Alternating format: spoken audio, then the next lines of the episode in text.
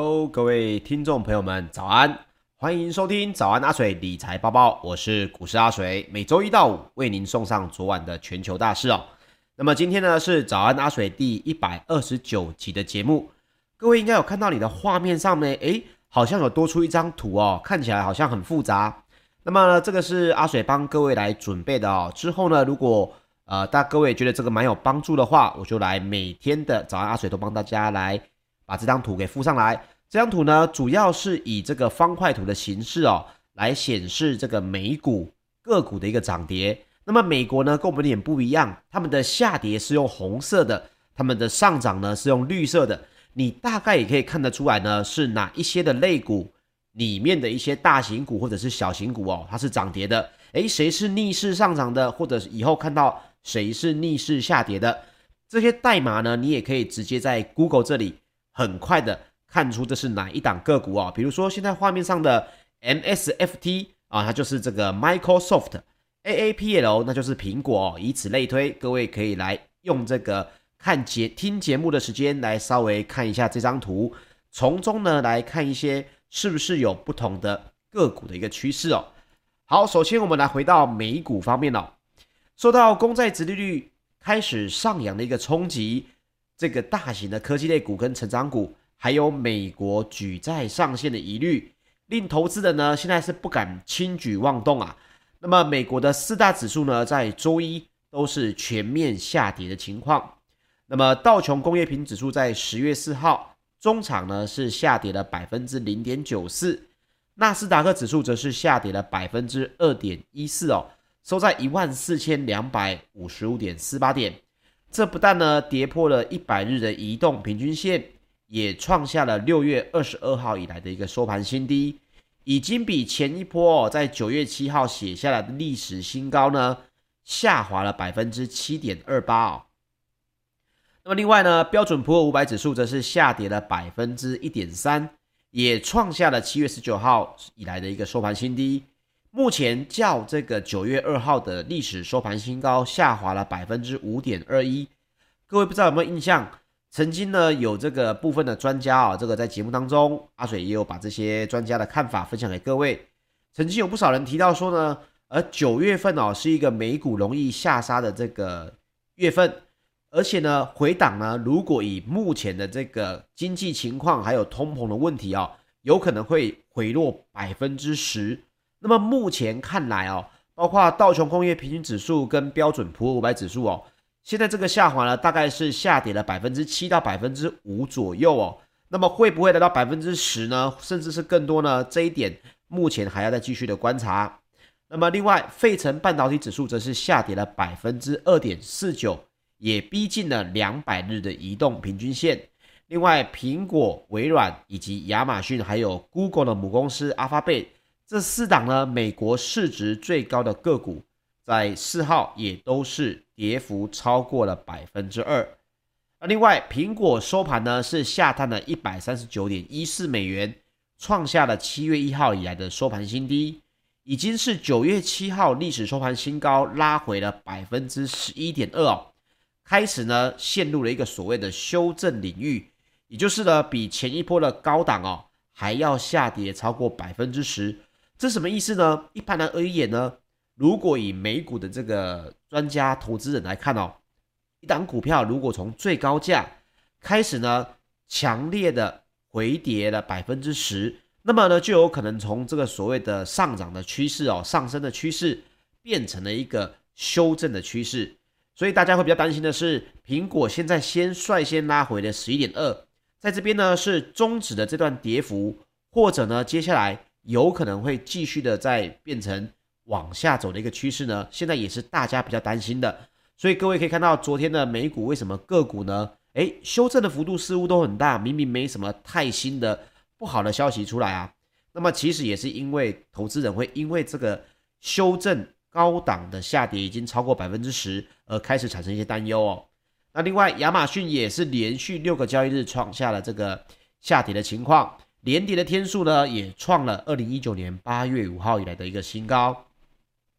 那另外，市值第五大的脸书哦，在这个旗下的主要的社群 APP，包括 Instagram、WhatsApp，它的服务呢，在美东时间四号的中午前哦，是全面的断线，也影响了许多地方国家的用户，而且呢，是一路宕机到美股的收盘为止。那这个冲击呢，让脸书哦，中场是重挫了百分之四点八九，也创下了六月三号以来的一个收盘新低。那么根据 CNBC 的报道，这也是脸书自二零零八年以来一个最严重的断线问题。好，那我们再继续聊到这个公债殖利率哦。公债殖利率呢，在投资人担忧举债上限的问题，并且呢要来静待哦，本周要来出炉的九月非农的就业报告的影响下呢，开始走扬。那为什么公债殖利率是走扬呢？这是因为本身哦，债券它的这个上面的利率呢已经是固定的。那为什么会公债殖利率有变化呢？主要是在于。债券本身的价格呢，你是被抛售，或者呢是被追买。换句话说，如果公债被抛售，大家不想要持有这个公债了，那价格越卖越低，换算出来的公债殖利率当然就越来越高。现在就是这种情况，为什么？因为通膨的问题，还是让大家对于公债哦，觉得它不是一个非常优质的持有的一个投资商品哦。原因就是因为呢，它已经是在发行的当初就已经写死了所谓的固定的持有利率。换句话说，你持有的这个债券的成本越高，到时候你换到的钱呢还是这么多，那公债殖利率当然换算起来就是下跌的。现在呢，大家是在抛售，所以公债殖利率也就在上扬，代表着美国的公债市场现在对通膨的忧虑呢也是渐渐的在升高哦。那另外，美国总统拜登也表示呢，他无法保证政府能够不触及二十八点四兆美元的一个举债上限，除非呢共和党能够加入民主党一同来表决调高所谓的上限哦。那美国两党呢就债务上限的问题，目前是陷入了僵局。美国的联邦参议院民主党领袖呢舒默他就说，本周必须要通过债务上限的法案。不能等到十月十八号才能防止可能出现的美国债务违约。那么，美国总统拜登在周一也抨击了共和党不愿意从灾难性的事件中拯救经济，行为呢相当的虚伪。那因为共和党在川普的执政期间呢，增加了将近八兆美元的债务。好，那么根据 CNBC 的报道，随着时序来进入了第四季。标普五百呢，有超过半数的这个成分股已经比前一波的高点拉回至少百分之十。那么根据 CFRA 统计就显示哦，二战以来标普五百呢平均会在 Q 四上涨百分之三点九，且每五年呢就有四年哦会呈现走阳的状态。那么投资人呢，如今就把重点放到本周五，也就是十月八号公布的一个。九月非农就业报告，那这份报告呢，将来左右啊，FED 决定何时要来削减量化宽松的货币政策。那根据 FactSet 的调查，经济学家目前普遍是预测九月的非农就业人口将新增约四十七点五万人，应该会高于八月的二十三点五万人。那么关于这一点呢，阿水跟大家来分享一下我的看法啊。如今呢，大家把这个所谓的非农就业哦，放在就是这个礼拜五，他们要公布了嘛？那如果数据呢，确实比预期的还要多，可是各位要注意一件事情，如何知道这个全球的股市呢，接下来可能会继续走修正，或者是会止跌反弹呢？各位可以来观察一下，如果出现所谓的利多不涨啊，也就是诶礼拜五公布的非农就业报告，明明是比较好的，甚至比预期还要多。结果呢，整个股市哦，反而有可能开高走低，甚至呢，反应呢非常的平淡。那这种情况下，就代表着市场对于这种好消息哦出现的这个力道呢，已经影响力渐渐的变少。也就是呢，是实质的走入了大家想要抛售股票的情况。所以呢，各位可能现在有些部分的投资人哦，会觉得哎。搞不好到礼拜五啊，这个非农就业报告比较好，可能呢美股止跌，台股也可以跟着反弹。但是千万要注意，短线上面如果出现所谓的利多不涨的话，你对于这个整个股市来说，还是要加强所谓的这个呃注意力哦，千万不要觉得在这边可能情况很好，确实美股也真的跟着开高了哦，就贸然的又进场了哦。好，那其他的个股消息方面呢？周一哦，赶搭这个晶片热潮的晶圆代工厂 GlobalFoundries 这个格罗方德。正式提交在美挂牌上市，也就是 IPO 的这个申请。那这也让呢原本有意收购这个格罗方德的 Intel 正式的表示，等于是求亲无望哦。那么 Global Foundry 呢是这个母公司是谁呢？是阿布达比政府的主权基金哦，也是穆巴达穆巴达拉投资公司。那这家公司呢原本最初是计划要在二零二二年底。或者是二零二三年初才要上市，那么包括了格罗方德在周一提交了美国的 IPO 的申请时就披露，该公司的亏损呢虽然显著的下降，那么营收呢是大幅的成长，他们二零二零年的营收来到了四十八点五一亿美元，全年呢还是净亏损十三点五亿美元哦，那为什么他还是敢上市呢？主要哦。它目前申请是在纳斯达克上市，交易的代号呢就是 GFS，也还没为它的上市设定的这个条件。那目前外传市值预估大概是落在两百五十亿美元左右。那目前为什么它会在选在诶明明亏损，而且美股呢也在修正哦？主要的原因还是因为全球的晶片哦供不应求。那么，包括了这个 GlobalFoundries 呢，就成为晶片热潮当中的一个受益的公司。那该公司上个月也宣布，将进一步要来投资超过六十亿美元，来扩大整体的产能。那包括还要深化跟高通的五 G 的合作，并且呢，预估今年该公司的车用晶片的产量比去年还要增加至少一倍。那么这个消息为什么很重要啊？因为原本今年七月呢，Intel 要来传出。原本要来考虑三百亿美元，呃，比市值还要多了五十亿嘛，他要来直接收购国博方队但随后呢国博方队的这个执行长哦，他就否认了要来主动接受 Intel 收购的消息。那八月，Intel 的执行长这个基辛格他就提到，Intel 它是属于所谓的自愿买家啊，我想要买，那么暗示呢仍然有兴趣要来达成交易，不过。也因为 GlobalFoundries 担心哦，跟 Intel 如果合作的话，可能也会造成主要的客户感到不安。那这些客户呢，其实都是 Intel 的一个竞争对手。所以目前可以看到，晶片的公司虽然在这个整个大盘不是这么好的情况下，需求呢，目前看起来还是让 GlobalFoundries 有所谓的底气哦，要来增加，要来进行所谓的 IPO。所以各位来说，哎。好像半导体呢会跟着所谓的殖利率啊、成长股啊可能会受伤，不过中长期来看呢，需求还是在，毕竟这么大家的一间两百五十亿的公司哦，还是选择在这个时间点哦要来做 IPO 的这个动作。好，接下来我们来说说欧股方面。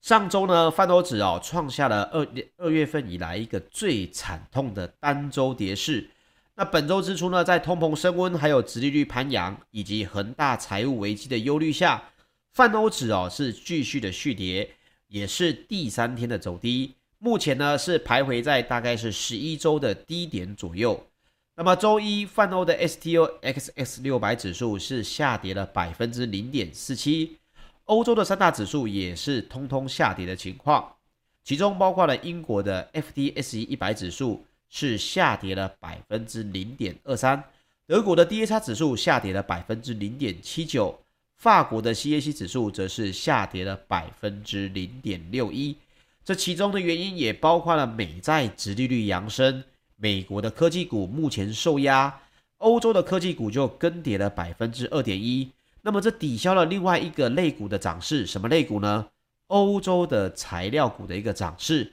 那其中啊，也包括了一些，包括呃有这个奢侈品大厂开云集团以及 LVMH，也因为有很大一部分的营收来自中国，但是现在大家对于中国的房市转趋低迷，监管的压力也都会觉得有点担忧，所以股价呢也分别开云集团下跌了百分之一点三，LVMH 呢则是下跌了百分之一点四哦。那么包括了欧洲的材料股在上涨，还有什么类股是在上涨的呢？其中也包括了联航业者哦，Ryanair，英国航空的母公司 IAG 也分别上涨了百分之三以及百分之零点一。那么根据报道，本周的稍晚，英国呢将开放更多的国家免隔离入境，所以航空股呢在这边也因为这些消息有稍稍上涨的情况。好，那么提到了这个欧洲欧盟哦，我们继续要来讲一个话题，也就是所谓的碳关税的一个政策。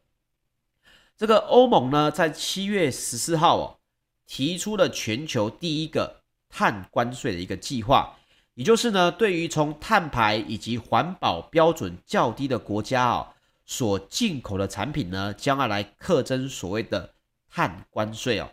那么碳关税的目的呢，其一就是在避免哦产业外移到其他碳管制比较宽松的国家。诶，比如说我在这个国家里面，你生产所谓的呃碳，所谓的碳管制污染比较高的这个产业，我可能征收比较多的税务，他怕你呢移到别的地方去，再反向的进口到这些国家来，所以他们就称为这个就是避免碳泄漏的一个情况，这是第一个。碳关税的目的，第二个呢，就是欧洲哦，如同大家知道的，欧盟的环保标准一直以来都是比较高的。那么，欧洲在迈向所谓的零碳经济的这个道路上呢，它也要来保护欧盟境内的产业竞争力。那目前呢，有什么产业哦是包括在这个碳关税里面的呢？主要就是钢铁、水泥、铝、肥料以及电力产业哦。那预估呢，从二零二三年起哦，会试行三年。被规范的这个产品进口商呢，必须要来申报所谓的碳排放量，并且要在二零二六年起来正式的支付碳关税，也就是呢，必须要来购买碳排的许可证哦。那这个价格也会跟欧盟的排放交易系统 ETS 来联动。不过阿水也是要提醒大家，目前呢，所有的这个碳关税啊、碳话题啊。相关的这个交易哦，各位一定要注意，有部分呢不是这么的正规。你在交易上面呢，如果有听到诶有什么小道消息可以来交易相关的这个碳关税的话，一定要注意这个来源是不是正当，发行的这个机构哦是不是正当的这个大型机构，千万小心要受骗上当的这个情况哦。那么目前来讲，这个根据欧盟的碳关税计划。如果产品的生产国呢已经实施所谓的碳定价，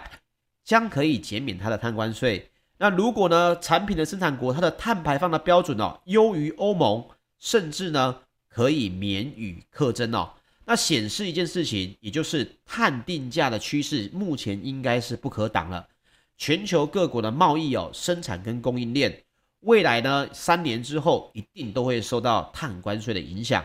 那为什么会聊到这件事情呢？主要呢是因为经济部呢昨天在立法院报告的时候，他就有指出哦，跟这个相关的产业到底台股有哪些呢会受到影响？影响的层面又有多少呢？目前国际海关六码的货品呢，大概有一万多项。欧盟呢 CBAM 初期适用的这些刚刚提到的水泥啦、钢铁啦、铝业啦、肥料以及发电业。等五大行业的部分产品管制项呢，两百四十八项。我们呢输到欧洲的部分有两百一十二项。目前哦，受到波及的金额大概是在两百四十五亿。听起来多不多呢？给各位一个百分比来去做评估。目前这个数字是占出口欧盟的比例大概是百分之三点六左右。那么其中呢，又以钢铁制品哦。受到的冲击是最大的。那当然，这件事情虽然是在这个二零二三年试行三年，不过各位也可以渐渐的来关注哦，包括是碳关税，将来可能有比较大型的基金，如果现在相对应的这个话题性呢才刚好炒热的话，你也可以去注意。另外呢，如果你有在长期投资相关的类股的话，也可以来参考一下相关的产业对于碳关碳关税他们的这个应对的情况是如何。会不会在三年之后呢被征收所谓的高额碳关税这件事情，各位也可以从现在就开始来关注喽。好，接下来我们来分享一下石油方面，原油的期货价格呢是持续的上涨，WTI 的原油价格已经登上了二零一四年以来的一个最高收盘价。那这也是因为呢欧佩 Plus 原本昨天的这个早上阿水跟大家分享过，预期呢原本 OPEC Plus 应该会调升的幅度比预期还要多，不过昨天的这个会议哦很快就结束了，OPEC Plus 是维持目前每月。逐步增产的计划，那么也就造成了十一月交割的 WTI 的原油期货价格上涨了百分之二点三，已经来到了每桶七十七点六二美元。这个也是近月契约呢，二在二零一四年十一月十一号以来的一个最高收盘价。另外呢，十二月交割的布兰特原油原这个期货价格也上涨了百分之二点五，来到每桶八十一点二六美元。也是二零一八年十月十六号以来的一个最高的收盘价，所以各位不知道有没有印象？各位还记得曾经有一段时间，我们的这个汽油价格哦，不断蹭蹭蹭的往上涨哦，这个价格九八、九五、九二呢都是很高的情况。目前看来哦，可能距离这个原本的这个最高点，或许哦还有可能会更高。所以各位，如果现在你的这个石油呢，你的汽车的刚好要见底了。有在这个最近一两个礼拜有加油的需求，可能要注意哦。我们也会跟随着所谓的这个原油的这个价格来去调升。目前看来呢，可能调升的幅度也会比较大一些。那原因是什么？原因还是因为 OPEC Plus，我们原本提到它在十一月提高的石油总产量还是只有每天四十万桶。那么七月这个决议呢，八月要来每月新增四每天四十万桶。直到完全取消去年实施的这个减产措施哦，那这个会议时间呢，其实开得很短，而且 OPEC Plus 也坚持它的一个原始的计划。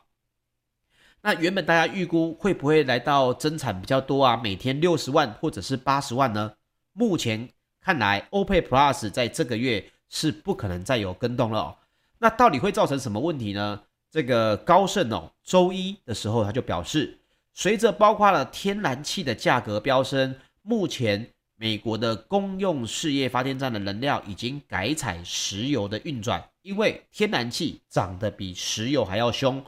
但是今年呢，晚些时候原油的需求每天的增加的产量将要增加六十五万桶，这就是问题所在了。在节目呢一开始，包括前几期啊、哦。阿水跟大家聊到，石油最大的问题就在于供需的问题，一旦增加的比较大，增产的比较少，价格一定就是往上涨。那目前看来，公用事业的发电又要用石油，每天美国每这个增加的产量就要再再增加六十五万桶，而 OPEC Plus 呢，增产的幅度只有四十万桶。虽然美国现在呢，大部分的石油都是靠着自己的页岩油，可是。国际原油的价格目前就高盛的看法来说，有可能会上看九十美元一桶哦。那么，由于全球天然气危机的恶化，导致天然气的石油飙升到历史高点。高盛分析师呢，也就预估电力的燃料转换哦，将会使得原油的需求跟价格持续的上扬。那么，该行也预测，布兰特原油期货价格将在今年的年底达到每桶九十美元。那大家担心的就是，如果欧洲跟中国的能源危机正在波及全球，中国正在缺碳，而且他们的政府呢也正要来大量的来采购碳，那也可能使得部分的国家的短缺隐忧来加剧。所以各位应该也可以记得，在一九七零年代两次的这个所谓的石油危机，包括了中东战争啊相关的，呃，应该说中东的危机相关的造成的。当时候的通膨哦，是出现的大幅的上涨，甚至是产生所谓的昨天聊到的停滞性通膨的这个问题。那目前大家就在担心，如果冬季危机也可能使得石油原油的需求每天增加一百万桶。那目前沙乌地阿拉伯最大的这个原油出口商沙乌地阿拉伯阿美石油周一也表示，目前已经看到的是每天的原油消耗量增加了五十万桶。那各位一定觉得奇怪，明明现在大家缺的这么多，为什么 OPEC Plus 不肯增加呢？这是因为今年的天然气跟石油的库存相对的紧张，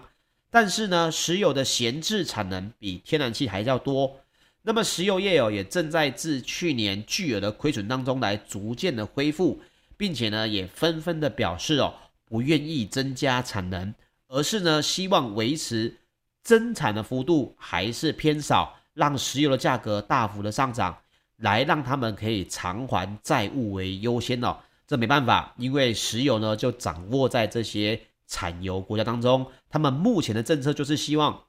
不大量的增产，让石油的价格不会大幅的下降，那么获利也会增加，这个时候也就可以来偿还以及弥补去年的一个呃石油可能是价格下跌啦，或者是整体的这个亏损增加的这个问题哦。所以呢，这短期之内目前看起来，虽然 OPEC Plus 也说了。每个月都会开一次减产的这个会议，可是呢，这个减产的幅度目前看起来要急速的这个减少，还是可能比较少一些哦。好，那么以上呢就是本集的节目内容了，谢谢各位的收听，请记得帮我订阅 YouTube 频道，喜欢我们节目也请您留言支持或者帮我们按赞分享喽，谢谢各位，我们明天早上八点再见，大家拜拜。